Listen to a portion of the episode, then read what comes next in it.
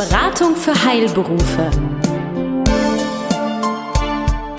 Von und mit Michael Brüne. Wissen, das Sie wirklich brauchen.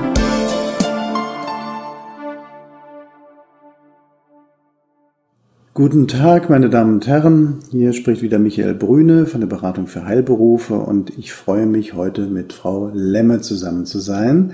Frau Lemme ist Rechtsanwältin, hat sich auf das Thema Internetrecht, das können Sie vielleicht gleich nochmal selber noch tiefer erklären, aber im Wesentlichen Internetrecht und auch das Thema Datenschutz konzentriert. Erstmal herzlichen Dank, dass ich bei Ihnen sein darf, liebe Frau Lemme. Hallo Herr Brüne und vielen herzlichen Dank für die Gelegenheit, mich mit Ihnen über das Thema Datenschutz unterhalten zu dürfen. Ganz spannendes Thema, aber vielleicht sagen Sie vorab noch äh, zwei Dinge zu sich selber. Ja, mein Name ist Friederike Lemme. Ich bin Rechtsanwältin, inzwischen seit, ähm, weiß ich nicht, sieben Jahren zugelassen, spezialisiert äh, auf den großen Bereich IT-Recht, Urheberrecht, Markenrecht, Wettbewerbsrecht und ein Teil des IT-Rechts ist natürlich ein wesentlicher Teil, äh, das Datenschutzrecht. Und da stehen ja demnächst äh, große Änderungen der Rechtslage ins Haus. Ähm, deswegen wollen wir das heute mal ein bisschen näher beleuchten. Am 25. Mai 2018 startet die Datenschutzgrundverordnung, so heißt ja dieses äh, fast Ungetüm, würde ich mal sagen. Monster äh, können Sie ruhig sagen. Viele haben haben Hochachtung, glaube ich, davor, weil keiner so richtig weiß, was kommt da auf uns zu. Aber vielleicht, dass wir erstmal grundsätzlich oder Sie nochmal grundsätzlich erklären, was ist das eigentlich, die Datenschutzgrundverordnung? Was regelt die und was steuert sie? Ähm, die Datenschutzgrundverordnung ist eigentlich nichts weiter als die Vereinheitlichung des Datenschutzrechts auf europäischer Ebene. Das Bundesverfassungsgericht hat in den 80er Jahren mal festgestellt, dass der Mensch ein Recht auf informationelle Selbstbestimmung hat Sprich, ähm, er kann selbst darüber entscheiden, was mit seinen personenbezogenen Daten geschieht, wer darauf Zugriff hat und wo die eben hingelangen. Daraus hat denn die Bundesrepublik Deutschland das Bundesdatenschutzgesetz gemacht, was hier in äh, Deutschland lange Zeit dazu geführt hat, dass wir ein schönes Datenschutzrecht hatten im funktionierenden System. In anderen europäischen Ländern sah es nicht so aus und deswegen wurde schon lange diskutiert, äh, das Datenschutzrecht zu vereinheitlichen. Die Datenschutzgrundverordnung ist schon seit Jahren in der Mache und nun ähm, ist sie endlich fertig gegossen und tritt dann ab 25. Mai in Kraft, ersetzt in Deutschland das bestehende Bundesdatenschutzgesetz und ändert natürlich auch einiges. Ähm, einiges bleibt gleich. Das ist so der Hintergrund. Was ich verstanden habe, und das ist ja auch einer der wesentlichen Gründe, wie es sich verschärft, sind Bußgelder bei Verstößen, die eben erhoben werden, und die sind ja zum Teil eklatant. Das ist richtig. Das ist auch einer der Punkte, warum das Thema jetzt so ins Bewusstsein und in die Öffentlichkeit rückt, äh, weil letztendlich waren Datenschutzverstöße auch schon vorher Bußgeld bewährt aber die Höchstgrenzen lagen vorher bei maximal 50 bis 300.000 Euro. Das ist jetzt angehoben worden von 10 und 20 Millionen beziehungsweise 2 oder 4 Prozent des weltweiten Jahresumsatzes. Deswegen rechnet man damit, dass äh, nicht nur die Höchstgrenzen anziehen, sondern auch bei kleineren Verstößen, wo vorher vielleicht ein kleiner vierstelliger Betrag verhängt wurde als Bußgeld, dass die auch dementsprechend anziehen und ähm, jetzt auch für kleine Datenschutzvergehen nicht unerhebliche Bußgelder auf die Unternehmen und die Datenverarbeiter zukommen. Die gute Absicht ist ja, die dahinter steht, dass für den Endverbraucher, für uns, äh, die wir unsere Daten an Dritte geben, dass die einen erhöhten Schutz bekommen, einen Schutz, der ihnen zusteht. Jetzt gibt es ja verschiedene Daten, die unterschieden werden. Personenbezogene Daten haben Sie vorhin genannt. Ich habe drei Klassen mal verstanden. Können Sie die vielleicht nochmal unterscheiden? Also es gibt einfach nur Informationen, wie das Auto ist blau. Dann gibt es personenbezogene Daten. Dazu gehören alle Informationen, die einen einzelnen Menschen identifizierbar machen. Dazu gehört der Name, die Telefonnummer, die Adresse, das Geburtsdatum, die E-Mail-Adresse, eine Faxnummer. Eine IP-Adresse war eine Zeit lang auch umstritten. Inzwischen sagt man ja, ist äh, ein personenbezogenes Datum. Dazu gehören aber auch Fotos, ähm, weil über ein Foto jemand tatsächlich identifizierbar ist. Und dann gibt es noch die besonders schutzwürdigen personenbezogenen Daten. Dazu gehört dann äh, solche Sachen wie Gewerkschaftszugehörigkeit, Religion, politische Ansichten, sexuelle Orientierung und insbesondere auch eben Gesundheitsdaten. Mhm. Und darum sind wir heute ja auch zusammen, gerade weil es ja um Ärzte und Apotheker geht oder Ärztinnen und Apothekerinnen natürlich genauso, um einfach zu schauen, was sollte beachtet werden. Verantwortlich für alles, was in der Praxis oder in der Apotheke passiert, ist ja wie immer der Chef oder die Chefin. Das heißt also auch das ganze Thema Datenschutz ist Chefsache. Ähm, man kann sich aber eine Unterstützung besorgen, das hat der eine oder andere schon mal gehört, den sogenannten Datenschutzbeauftragten oder die Datenschutzbeauftragte. Was macht die eigentlich und was gibt es denn da für Bedingungen äh, bei einem Datenschutzbeauftragten? Der Datenschutzbeauftragte ist eigentlich grundsätzlich dafür da, um äh, auf die Einhaltung äh, des Datenschutzes in der Praxis in der Firma hinzuwirken. Deswegen sollte man darauf achten, dass nicht der Inhaber oder wenn man jetzt eine GmbH hat, der Gesellschafter oder der Geschäftsführer selbst sich zum Datenschutzbeauftragten bestellen, denn die Aufgabe des Datenschutzbeauftragten ist es, die verantwortliche erhebende Stelle, sprich den Chef, dazu zu bewegen und auf ihn einzuwirken, die Vorschriften des Datenschutzes einzuhalten. Das ist ähm, die Kernaufgabe eines Datenschutzbeauftragten. Deswegen ist es auch empfehlenswert, dass es nicht einer aus der IT-Abteilung ist, weil man da in der Regel auch einen Interessenkonflikt hat, wenn der Systemadministrator jetzt gleichzeitig Datenschutzbeauftragter ist, der kennt eben die ganzen Prozesse und ähm, könnte da eventuell auch, äh, wie gesagt, den einen oder anderen Interessenskonflikt haben zwischen seiner originären Aufgabe als IT-Admin und dann äh, gleichzeitig darauf hinzuwirken, die Vorschriften des Datenschutzes einzuhalten. Was natürlich auch zu den Aufgaben eines Datenschutzbeauftragten gehört, ist das Führen des Verfahrensverzeichnisses Sprich, sämtliche Verarbeitungsverfahren werden erfasst, ähm, der Zweck wird angegeben, die Rechtsgrundlage wird angegeben. Das ist eine der Grundaufgaben des Datenschutzbeauftragten. Daneben gehören denn Mitarbeiterschulungen. Sollte es erforderlich werden, eine Folgenabschätzung, ob äh, ein beabsichtigtes Verarbeitungsverfahren äh, ein besonderes Risiko für die Betroffenen darstellt.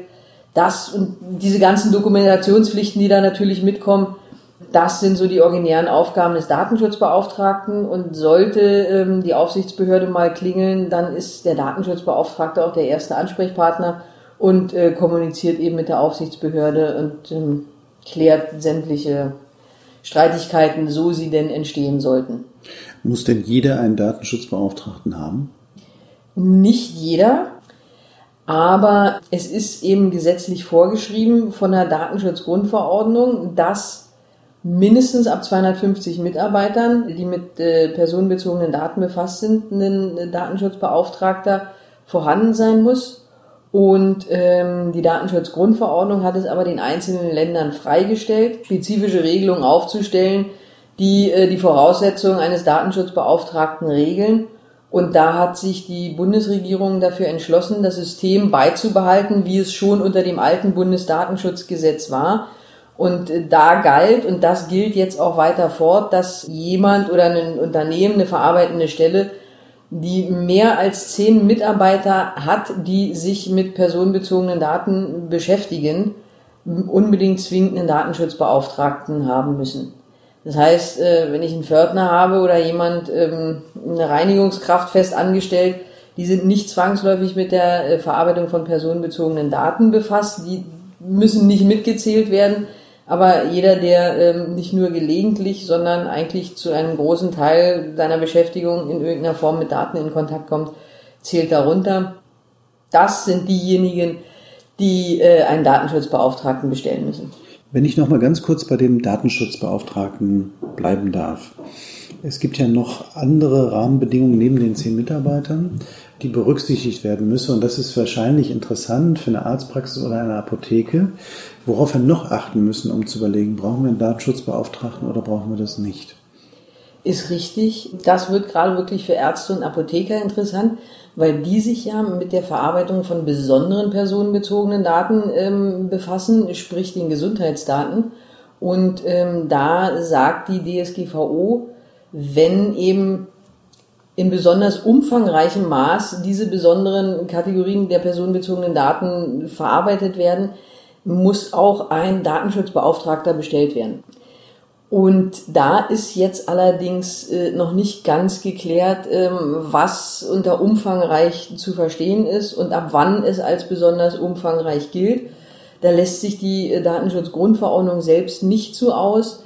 In den Erwägungsgründen, die zur Auslegung herangezogen werden, steht nur als Beispiel drinnen, dass man davon ausgeht, dass bei Einzelärzten keine besonders umfangreiche äh, Verarbeitungstätigkeit vorliegt dann stellt sich allerdings die Frage, wie sieht's mit Gemeinschaftspraxen aus und anderen Organisationsformen der Zusammenarbeit?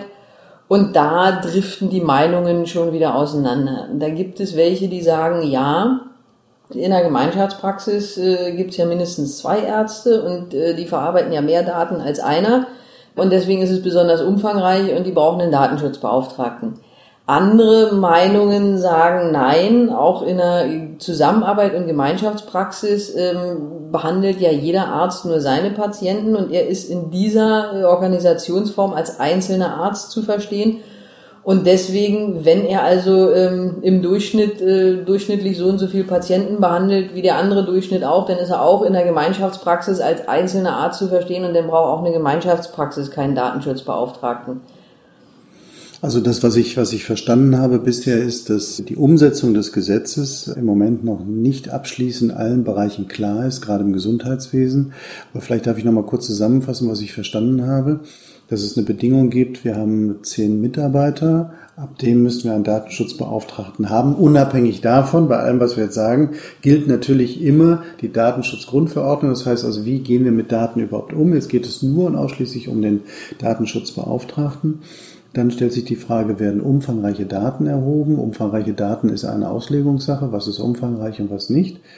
Und äh, dann die Frage, wie gehen wir konkret mit besonders personenbezogenen Daten um? Gibt es da besondere Bestimmungen, die eventuell sogar diese Zahl von zehn Mitarbeitern unterschreiten lassen, dass ein Datenschutzbeauftragter eventuell herangezogen werden muss. Da hatten Sie ja nochmal nachgeschaut.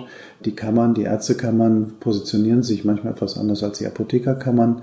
Die Apothekerkammern sehen das etwas enger als die Ärztekammern. Aber da müssen wir davon ausgehen, dass da noch das eine oder andere auf die Arztpraxen und auf die Apotheken auch zukommen kann. Also das Thema zehn Mitarbeiter als einziges Kriterium äh, wird höchstwahrscheinlich nicht reichen. Das ist richtig. Also das zehn Mitarbeiter Kriterium ist ein Kriterium. Und äh, ich habe heute nochmal einen fast 20-seitigen Hinweis der Bundesärztekammer gelesen, der letzte Woche am 9.3. rausgekommen ist. Ähm, kann man sehr empfehlen. Und da schreibt auch die Ärztekammer, ja, zehn Mitarbeiter ist ein Kriterium. Nur die Frage, ähm, wenn wirklich ähm, umfangreiche Daten, ähm, sprich diese besonderen Kategorien der personenbezogenen Daten umfangreich verarbeitet werden, Wann das der Fall ist, muss eben im Einzelfall geprüft werden. Da ist sich auch die Ärztekammer nicht sicher, ob das tatsächlich mit Gemeinschaftspraxen vorliegt. Und wenn bestimmte Facharztrichtungen per se ein hohes Patientenaufkommen haben, beziehungsweise einen hohen Patientendurchlauf, ob man dann schon ähm, auch bei einem Einzelarzt sagen muss, er braucht einen Datenschutzbeauftragten, weil er eben besonders umfangreich verarbeitet. Das ist in der Tat noch nicht geklärt, weil da die Datenschutzverordnung selbst wenig hergibt und ähm, es ansonsten, ja, es gibt halt in der juristischen Literatur auch ähm, verschiedene Auffassungen und es fehlt an, es fehlt einfach an Rechtsprechung und ähm, Behördenentscheidung.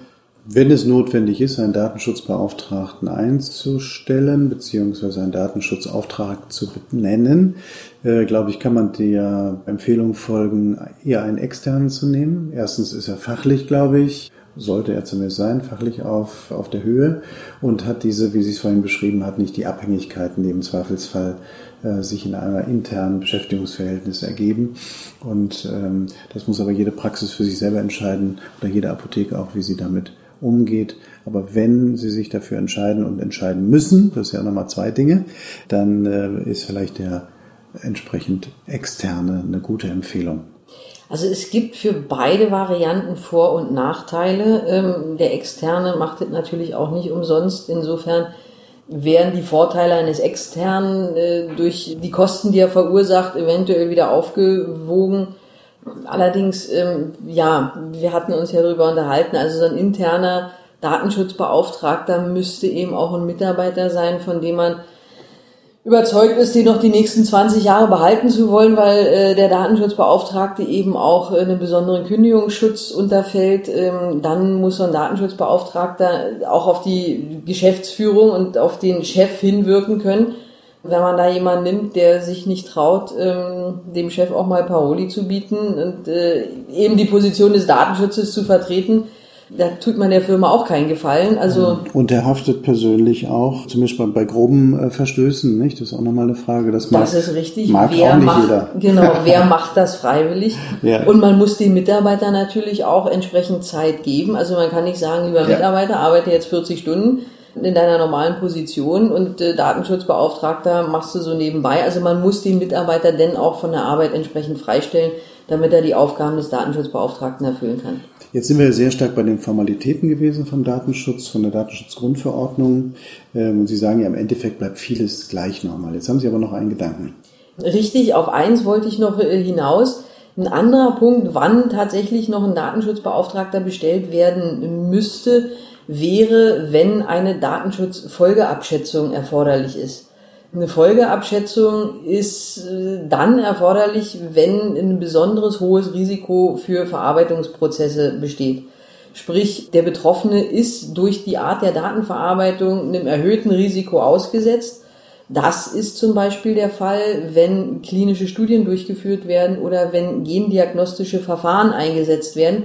Denn müsste, bevor man das tatsächlich macht, vorher die Folgen dieses Verarbeitungsprozesses abgeschätzt werden und gut dokumentiert werden. Das ist die Folgenabschätzung und jedes Mal, wenn so ein Prozess erforderlich ist, dann sagt die Datenschutzgrundverordnung, dann muss auch ein Datenschutzbeauftragter her. Das heißt, es kann sein, dass einer nicht auf die Mitarbeiterzahl kommt und auch ansonsten nicht umfangreich verarbeitet, äh, allerdings aufgrund der Art und Weise eben unter den Bereich der Folgenabschätzung fällt und dann ähm, braucht er tatsächlich einen Datenschutzbeauftragten. Ein anderer Punkt, wann auch noch eine Folgenabschätzung erforderlich ist, ist zum Beispiel, wenn die Betroffenen besonders schutzwürdig sind. Da geht man immer davon aus, dass es bei psychisch Kranken der Fall ist, dass es bei Kindern der Fall ist, ähm, weil die eben nicht als Erwachsene einen eigenen Willen haben, deswegen besonders schutzwürdig sind. Wenn man also von besonders schutzwürdigen, besondere Kategorien personenbezogener Daten verarbeitet, bräuchte man höchstwahrscheinlich eine Folgenabschätzung. Und deswegen bräuchte man wohl auch einen Datenschutzbeauftragten. Da denke ich gleich an die Kinderärzte, da haben wir den Bogen geschlagen oder Genau. ein Kind und Kinder Jugendpsychiater hätten wir den Bogen doppelt geschlagen. Ja. Ja. also da, naja, also das ist ein, ein weites Feld, aber lieber etwas vorsichtiger, meine Damen und Herren. Am besten sich juristischen Rat einholen äh, bei entsprechenden Spezialisten, denn die Folgen, die finanziellen Folgen und sonstigen Ärger, der daraus entstehen kann, sind immens. Weil was kann uns passieren, dass äh, der ein oder andere große Freude daran hat, über die Webauftritte und sonstige Erscheinungsformen zu prüfen, wird das eingehalten, das neue Gesetz oder nicht, und dann bekommen wir Schreiben und das ist, äh, glaube ich, unangenehm.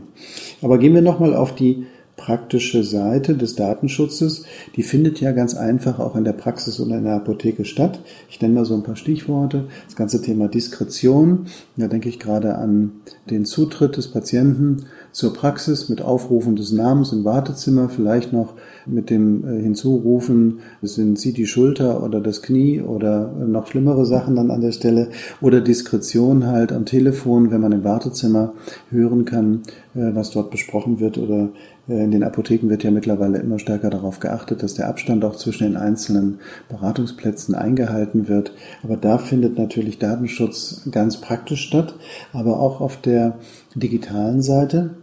zum Thema erstmal überhaupt nochmal der Zugang überhaupt zur Apotheke oder zur Praxis, wie ist der geregelt, wer hat Schlüssel?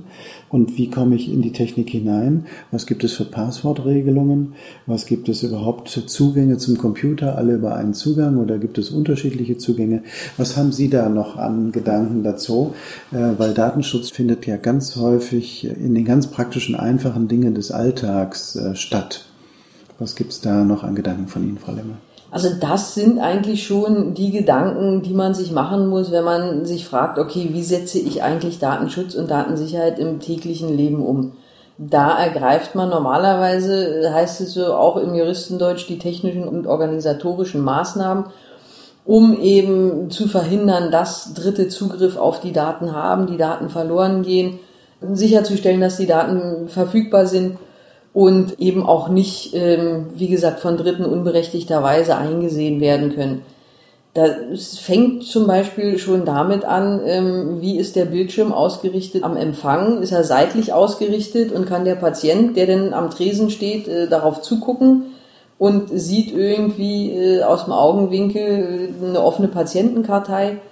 Das geht dann weiter darüber, ähm, wer hat Zugriff auf welche Daten. Berechtigungskonzepte ist das Stichwort.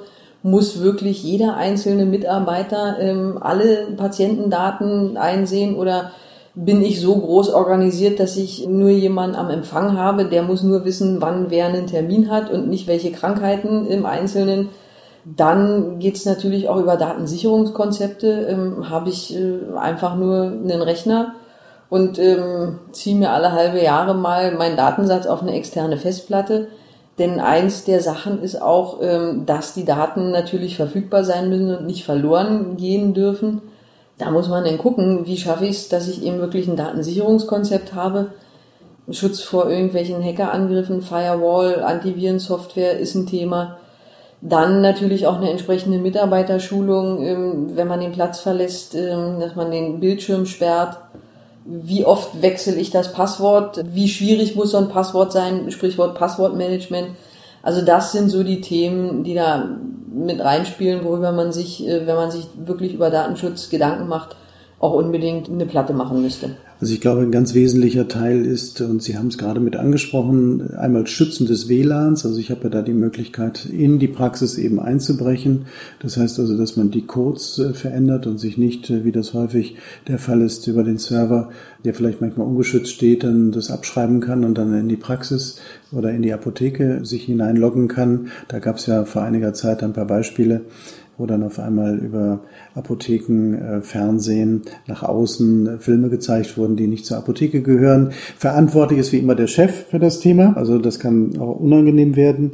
Dann das Sperren äh, des Bildschirms, wenn ich meinen Arbeitsplatz verlasse, das ist eine der größten Hemmnisse, also gar nicht mal das große, wer kommt von außen rein, das ist das eine, das kann man relativ einfach sichern, aber ich stehe von meinem Arbeitsplatz auf und jeder hat Zugang zu meinem Rechner mit meinem Zugang und kann sich dann Informationen besorgen, äh, im Zweifelsfall sogar der Patient. Das ist, glaube ich, das Schlimmste, was einem passieren kann. Also es gibt ganz einfache Sicherungsinstrumente, dazu gehört die Schulung, wie Sie gerade sagen. Und noch ein Gedanke, der für mich wichtig ist, wenn ich jetzt kommuniziere per E-Mail mit einem Patienten oder mit einem Apothekenkunden, wie sicher ist E-Mail eigentlich?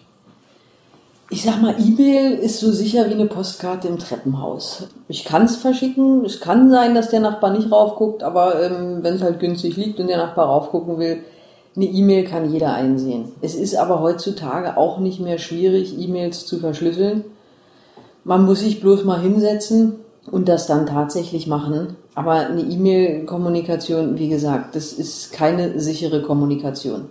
Das muss man wissen. Also da würden Sie empfehlen, entweder Passworte darauf zu legen oder bestimmte EDV-Programme zu nehmen, mit denen man eine Information verschlüsseln kann. Richtig, genau. Also das müsste mal jeder seinen IT-Systemadmin fragen, ähm, aber da gibt es äh, relativ einfache Verschlüsselungskonzepte für E-Mails, dass man das zumindest anbietet und jeder dann eben die Möglichkeit hat, da verschlüsselt zu kommunizieren. Ich habe gehört, dass die ein oder andere Apotheke das Thema WhatsApp nutzt, um Rezepte zugestellt zu bekommen.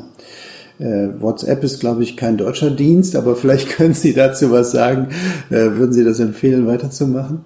Also WhatsApp ist nicht nur kein deutscher Dienst, aber ähm, das ist auch nicht das größte Problem. Das Problem bei WhatsApp ist, dass WhatsApp Zugriff auf äh, sämtliche Kontakte hat, die in meinem Telefon gespeichert sind. Das heißt, ich installiere mir WhatsApp und muss meine Kontakte komplett freigeben. Das heißt, in meinem Telefon, in meinen Kontakten ist jetzt gespeichert irgendwie Lieschen Müller, Telefonnummer 123456, Kalle Schulze 567810. Und in dem Moment, wo ich WhatsApp installiere, hat WhatsApp Zugriff auf meine Kontakte. Und das ist per se schon mal datenschutzrechtlich sehr bedenklich. Es gab vor einiger Zeit äh, ein Urteil eines Amtsgerichts. Das war allerdings eine Familienrechtssache. Da ging es darum, dass äh, ein Junge WhatsApp installiert hat und er tatsächlich nicht die Einwilligung seiner Freunde hatte, die er in seinen Kontakten gespeichert hatte, diese Daten an WhatsApp weiterzugeben. Und da wurden die Eltern dazu verurteilt, die Einwilligung der Freunde einzuholen um diese Daten an WhatsApp weiterzugeben. Mit anderen Worten, ähm, hätte eigentlich der Junge WhatsApp nicht nutzen können, bevor er nicht aus allen seinen Kontakten die Einwilligung hat. Das heißt, also der Apotheker oder der Arzt nutzt WhatsApp und hat da seine Patienten im Handy gespeichert, dann weiß WhatsApp sofort, wer die Kontakte sind und hat die personenbezogenen Daten. Also insofern ist diese Datenweitergabe an WhatsApp schon sehr bedenklich. Und wenn ich mir denn vorstelle, dass darüber noch Gesundheitsdaten und Patientendaten und irgendwelche Krankheitsinformationen als besonders sensibel gehandhabt werden, also ähm, da kräuselt sich bei mir was. Wir hoffen ja, alles geht immer gut mit dem Datenschutz. Was geschieht, wenn mal was nicht gut geht? Wenn mal was schief geht, dann sollte man das tatsächlich der zuständigen Aufsichtsbehörde melden denn das ist auch in der Datenschutzgrundverordnung geregelt. Meldepflichten bei Verstößen. Wenn Daten verloren gehen, wenn mal eine E-Mail an den falschen Empfänger geschickt wird oder irgendjemand versehentlich Zugriff drauf hatte, sind das Datenpannen, die gemeldet werden müssen. Die Fristen sind relativ knapp, also man sollte da nicht sagen, ich habe da jetzt zwei Wochen Zeit, sondern 72 Stunden ist da, glaube ich, eine dieser Maximalfristen innerhalb derer die Aufsichtsbehörden über Pannen informiert werden müssen. Und dann muss man abwägen. Also es kann sein, dass man deswegen ein Bußgeld verhängt kriegt. Die Frage ist bloß, wie groß ist das Risiko, wenn ich es nicht melde und es kommt irgendwann raus. Ähm, die Bußgelder sind dann sicherlich mehr als doppelt so hoch. Also wir wenden uns dann an die Landesbeauftragten für Datenschutz. Richtig. Ähm, und die können Sie dem Internet entnehmen. Liebe also jedes, Entschuldigung, jedes Bundesland hat einen eigenen ähm, Landesdatenschutzbeauftragten und das ist dann diese Aufsichtsbehörde, die ist für Kontrollen zuständig, die ist für Prüfungen zuständig. Ähm, Datenschutzbeauftragte müssen auch dieser Behörde mitgeteilt werden und äh, an diese Behörde müssen dann auch Pannen gemeldet werden und Verstöße. Der Datenschutz ist ein weites Feld. Nicht ganz unbekannt weil wir ja schon viele Jahre, glaube ich, schon ein relativ gutes Datenschutzgesetz haben. Nur jetzt sind die Bedingungen nochmal verschärft worden durch die Vereinheitlichung im europäischen Raum. Ich denke nochmal für unsere Zuhörer in der Zusammenfassung, dass es wichtig ist, erstmal zu prüfen, mit welchen Daten arbeite ich eigentlich? Sind das besonders personenbezogene Daten, mit denen ich arbeite? Habe ich ganz besondere Schutzbedürfnisse auch an der Stelle. Verantwortlich ist immer der Chef, meine Damen und Herren, oder die Chefin, da kommen Sie nicht drum rum. Wichtig ist, dass es dokumentiert wird. Diejenigen, die ein QM haben, die haben sicherlich eine ganze Menge schon in der Vorbereitung, aber es macht nochmal Sinn, dass Sie bei den Internetauftritten der Landesdatenschutzbeauftragten nochmal schauen, ob Sie entsprechende Prozessanweisungen und Hinweise für Beschreibungen auch bekommen, um diese Verfahren zu definieren. Dann Datenschutz findet vor Ort statt, von der Diskretion über die Zugang zur Praxis, zur Apotheke bis zum Schützen des äh, Bildschirms. Nehmen Sie das Thema WhatsApp ernst, genauer gesagt äh, WhatsApp im beruflichen Kontakt mit besonders personenbezogenen Daten und teilweise eben auch mit ganz normalen personenbezogenen Daten, sich die Einwilligung zu holen oder am besten gar nicht zu nutzen. Ja, und wenn es schief geht, dann haben Sie von Frau Lemme gehört, ähm, was wir machen müssen. Wir sollten es melden, weil es kann hinterher richtig teuer werden. Rundum ein neues Gesetz, große Verunsicherung.